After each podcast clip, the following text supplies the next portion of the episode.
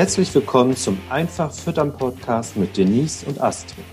Ein Podcast, der Milchviehhalter, Herdenmanager und Kuhliebhaber dazu inspirieren möchte, Milchviehfütterung spannend zu finden und sich gerne mit Themen rund um die Fütterung intensiver zu beschäftigen. Moin Denise. Hallo Astrid, moin. Und moin liebe Zuhörer. In diesem Podcast geht es dieses Mal um den Gruppenwechsel. Liebe Denise, vielleicht erklären wir einmal, ich weiß ja, dass du nicht so auf Gruppenwechsel stehst, aber erstmal erklären, wo, was du denn darunter verstehst, dass wir uns ein bisschen mal annähern. Genau, also wir sprechen heute gemeinsam über den Gruppenwechsel in einer Milchviehherde. Also zumindest gehe ich jetzt im Vorfeld davon aus, dass wir darüber sprechen. Und ja, war auch zwar, meine Absicht. Okay, dass man sich da nochmal abstimmt. Ähm, Genau, und was verstehe ich unter dem Gruppenwechsel? Gruppenwechsel ist für mich immer dann, wenn die Kuh ihre soziale Gruppe, die sie in den letzten Tagen, Wochen hatte, ähm, wechseln muss. Beispielsweise, weil sie gekalbt hat und dann von der Abkalbebox in die Frischmeckergruppe überführt wird, damit sie dann dort auch gemolken werden kann. Das ist ja so ein Gruppenwechsel, der mehr oder weniger unausweichlich ist für die Tiere. Mhm. Genau, und dann gehören für mich aber auch natürlich die Gruppenwechsel dazu, die die Tiere beispielsweise während der Trockenstehphase ähm, haben, weil sie von der Frühtrockenstehphase in die Vorbereiterphase übergehen oder auch in den melkenden Herden gibt es ja Betriebe, die auch dort mit Melkgruppen und manchmal ja auch mit Fütterungsgruppen arbeiten und ähm, diese dann auch voraussetzen, dass die Tiere während der Laktation auch nochmal die Gruppe wechseln müssen. So, und was ist für dich das Problematische am Gruppenwechsel? Mm, es gibt natürlich ja viele Untersuchungen, auch weltweit, äh, die immer wieder belegen, dass es für jede Kuh Stress bedeutet, hauptsächlich auch aufgrund ihrer ja, sozialen Integration in die bestehende Gruppe. Und wenn sie dann in eine neue Gruppe kommt, ist das eben immer sehr viel äh, Stress für das Tier, was ja dann auch dazu führen kann, dass es von der Immunitätslage sich verschlechtert oder nicht so richtig fressen will, sich nicht so richtig wohlfühlt.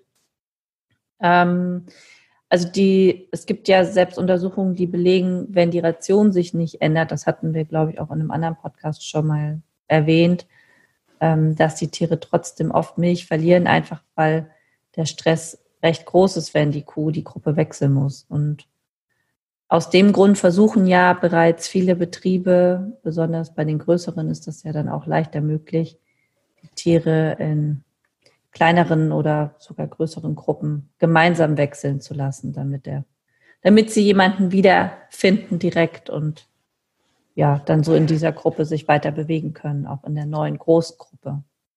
So, und das genau wie du am Anfang schon gesagt hast, geht ja nicht so einfach, weil ich habe ja genau ein, zwei Gruppen wechseln, die ich auf keinen Fall in Gruppe dann wechseln lassen kann, oder? Also ich meine, die kalben ja nicht alle zur gleichen Zeit oder werden nicht, ja, wobei gruppenweise trockengestellt wird wahrscheinlich schon, ne? Aber, auf jeden Fall, ja. Also ähm, das ist, glaube ich, auch der Punkt, äh, den die meisten Betriebe, selbst kleinere Betriebe gut umgesetzt bekommen, dass sie dann immer so zwei, drei oder auf großen Betrieben sind es natürlich dann auch schnell mal zehn bis zwanzig Tiere äh, gleichzeitig trockengestellt werden und dann in die Trockenstehergruppe gemeinsam wechseln können und ja, sich damit dann ja wiedererkennen und beobachtet man ja häufig auch gerade bei jungen Tieren, also bei den ähm, Erstlaktierenden, dass sie dann auch gemeinsam sich weiter aufhalten im Stall, ne? dass sie gemeinsam in mhm. einer Ecke liegen oder fressen.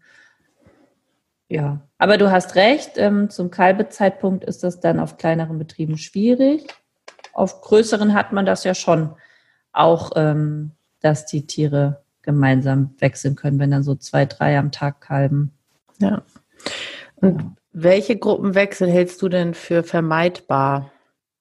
Und wo, ja, wo scheiterst du auch dann an den, oder ja, wo sind die Grenzen auch bei deinen Landwirten? Ja, also gibt ja auch schöne ähm, Untersuchungen aus den USA, die dann ganz klar belegen, dass es halt toll ist, wenn die Tiere in acht oder zwölfer Gruppen wechseln. Ne? Auch ähm, in den Trockensteherbereich gibt es ja auch auf großen Betrieben so Konzepte, wo sie dann wirklich gemeinsam in die Abkalbebox kommen, ähm, da sich zwar noch leicht abgittern lassen, aber immer völlig durchsichtig und Kontakt wäre möglich. Ähm, und dann auch gemeinsam, wenn alle gekalbt haben, erst wechseln. Und das natürlich in äh, Deutschland bei unserer aktuellen Betriebsstruktur nicht immer möglich.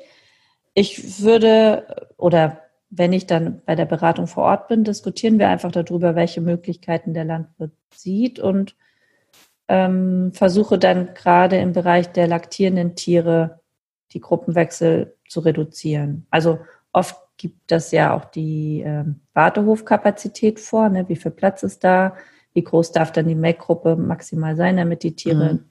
möglichst nur 45 oder auf jeden Fall nicht länger als eine Stunde im Wartebereich ähm, stehen müssen vor jeder Melkzeit. Und genau, da lege ich dann den Fokus auf die laktierenden Kühe und gucke mir an, ob da jetzt tatsächlich ein Gruppenwechsel notwendig ist überhaupt. Aus welchen Gründen wechseln denn Landwirte in den laktierenden Gruppen? Heute? Ich glaube, der äh, wichtigste Grund ist, das machen wir schon immer so. Also, ja, berechtigt. ja, äh, genau.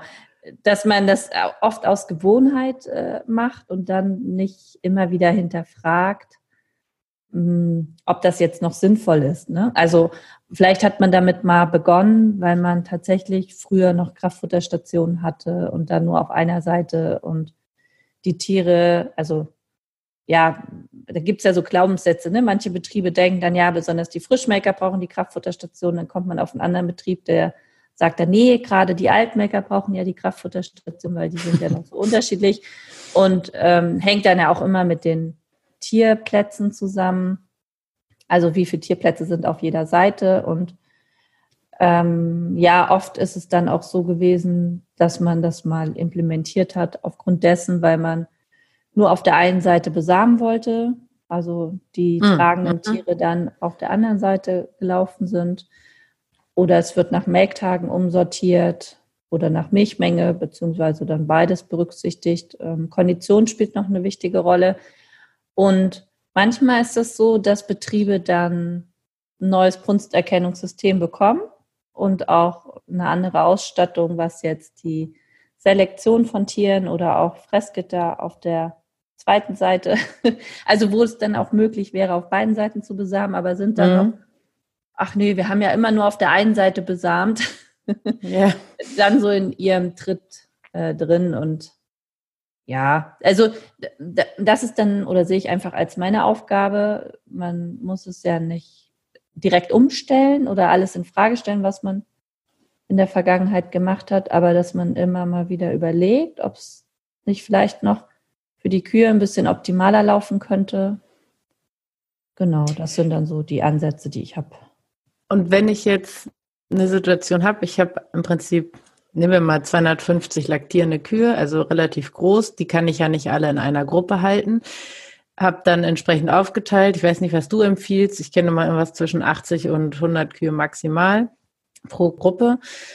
Würdest du denn so weit gehen, dass es dann, wenn eben Kraftfutterstationen keine Rolle spielen, also wir nehmen an, alle haben dieselbe Ration, dass ich dann eben auch eigentlich gar nicht umgruppieren muss? Mhm, genau, gute Frage. Also es ist tatsächlich so, dass ich einen Betrieb habe, der kann das aufgrund der Melktechnik und des Wartebereichs ähm, so darstellen, dass er noch eine deutlich größere Gruppe hat als 250. Von der Wiedererkennung ist es natürlich für die Tiere schöner, wenn es nur 80 Tiere sind oder maximal 100, also weil sie sich dann ja auch besser untereinander kennen mhm. und das, ähm, die soziale Hierarchie gefestigter ist, als wenn sie dann jeden Tag aufstehen und denken, huch, dich kenne ich ja noch gar nicht. Ähm, also jetzt mal plakativ ja, ja, dargestellt. Gut. Da kennen sich sicherlich andere ähm, Berater oder Forscher in dem Bereich ja, können das noch an viel besseren Beispielen festmachen. Aber auf größeren Betrieben hat man ja oft 130 bis 180 Kühe in einer Gruppe, wenn da mit Mac-Karussellen oder ähnlichem gearbeitet wird Ich ähm, versuche dann tatsächlich, wenn ich jetzt beispielsweise zwei gleich große Gruppen hätte mit 100 Kühen oder 120, wie in deinem Beispiel, frage ich eben, ob es nicht möglich wäre, dass man die frisch melkenden Tiere dann immer ähm, aufteilt auf die Gruppen. Das ist, also wenn sie aus dem Frischmaker-Bereich kommen, ne? oft sind mhm. die dann ja noch in so einem Frischmaker-Bereich für 10, 14 Tage. Und wenn sie dann wirklich fit sind, kommen sie erst in die restliche Herde. Und ob man da dann immer sagen kann, blockweise, der eine Block geht in die und nächste Woche geht der gekalbte Block dann in die andere Gruppe. Und ja, da würde ich einfach versuchen, das schon festzulegen, dass die Tiere dann einen Gruppenwechsel weniger haben während ihrer Zeit so auf dem Betrieb. Also dass man wirklich nur die, ähm, die Wechsel um die Abkalbung, die dann wirklich unvermeidlich sind, bestehen lässt. Weil ich ja. halt festgestellt habe, dass ich ja immer einen recht hohen Milchverlust ähm, messen ja. kann. Und da rate ich auch jedem, das ruhig mal auszurechnen, wie viel das ist. Also neben dem sozialen Stress, den wir jetzt alle verstanden haben, es leuchtet uns ein, äh, hast du einen Milchverlust und auch nicht nur, wenn die Ration umgestellt wird, sondern genau. tatsächlich. Man hat ja, also wenn die Ration nicht umgestellt wird, hat man immer so ein bis zwei Liter üblicherweise. Also ich gucke dann immer den Zeitraum vor dem Gruppenwechsel, ne, die letzten sieben oder 14 Tage. Und wie ist es dann nach dem Gruppenwechsel, die nächsten sieben bis 14 Tage? Und wenn ich eine Milchmengenmessung habe, lässt sich das ja sehr leicht auswerten. Dann gucke ich mir immer die Tiere an, die letzten zehn oder 20, die gewechselt haben. Wie hat sich da ähm, die Milchmenge verändert?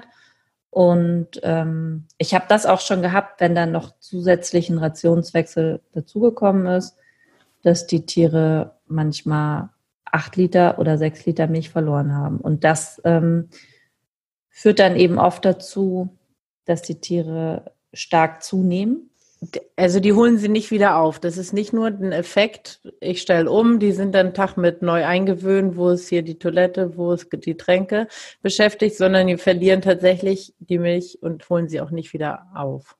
Genau, also sie versuchen, Kühe sind ja sehr flexibel, sie versuchen das sicherlich und ähm, oft kann man auch beobachten, dass sie dann, also sie verlieren erst acht Liter und äh, dann am Ende sind sechs, wenn man nach zwei Wochen nochmal drauf guckt. Aber ähm, sie kommen ja nie wieder auf den Ausgangspunkt. Mhm. Und mir ist ja immer sehr wichtig, auf die Laktationspersistenz zu achten, dass äh, diese möglichst gut ausfällt. Und da habe ich einfach die Erfahrung gemacht, dass so ein Gruppenwechsel inklusive Rationswechsel dazu führt, dass die Laktationspersistenz sehr stark leidet, weil die Altmelker sich die Milch eben nicht zurückholen können. Und ja, eine hohe Laktationspersistenz ist ja immer die gesündeste Milch, weil es ja immer viel schwieriger ist, ähm, wenn man Frischmecker dazu bringen will, noch viel mehr Milch zu geben. Da ist es immer eleganter oder einfacher, gerade wenn man viel mit Vollthemen mehr arbeitet, sich das über die Laktationspersistenz rauszuholen. Und kann man auch immer ganz gut an den Laktationskurven aus der Milchkontrolle beispielsweise erkennen wie sich das verhält, ne, wenn man jetzt mit Teil-TMR oder auch mit Gruppenwechseln arbeitet, die nicht gut eingestellt sind. Also das kann man dann immer sehr gut erkennen. Dazu gibt es ja auch noch einen Podcast, den wir schon aufgenommen haben. Ne? Den würden wir auch noch mal verlinken. Da haben wir uns genau. ein bisschen intensiver über die äh, Altmelker und die Laktationspersistenz unterhalten. Ja. Ähm, genau. Bei den Gruppenwechseln haben wir verstanden, eigentlich keine Rationswechsel, weil das noch dramatischer ist und alleine ein Gruppenwechsel kostet schon Milch und deshalb sollte er möglichst vermieden werden.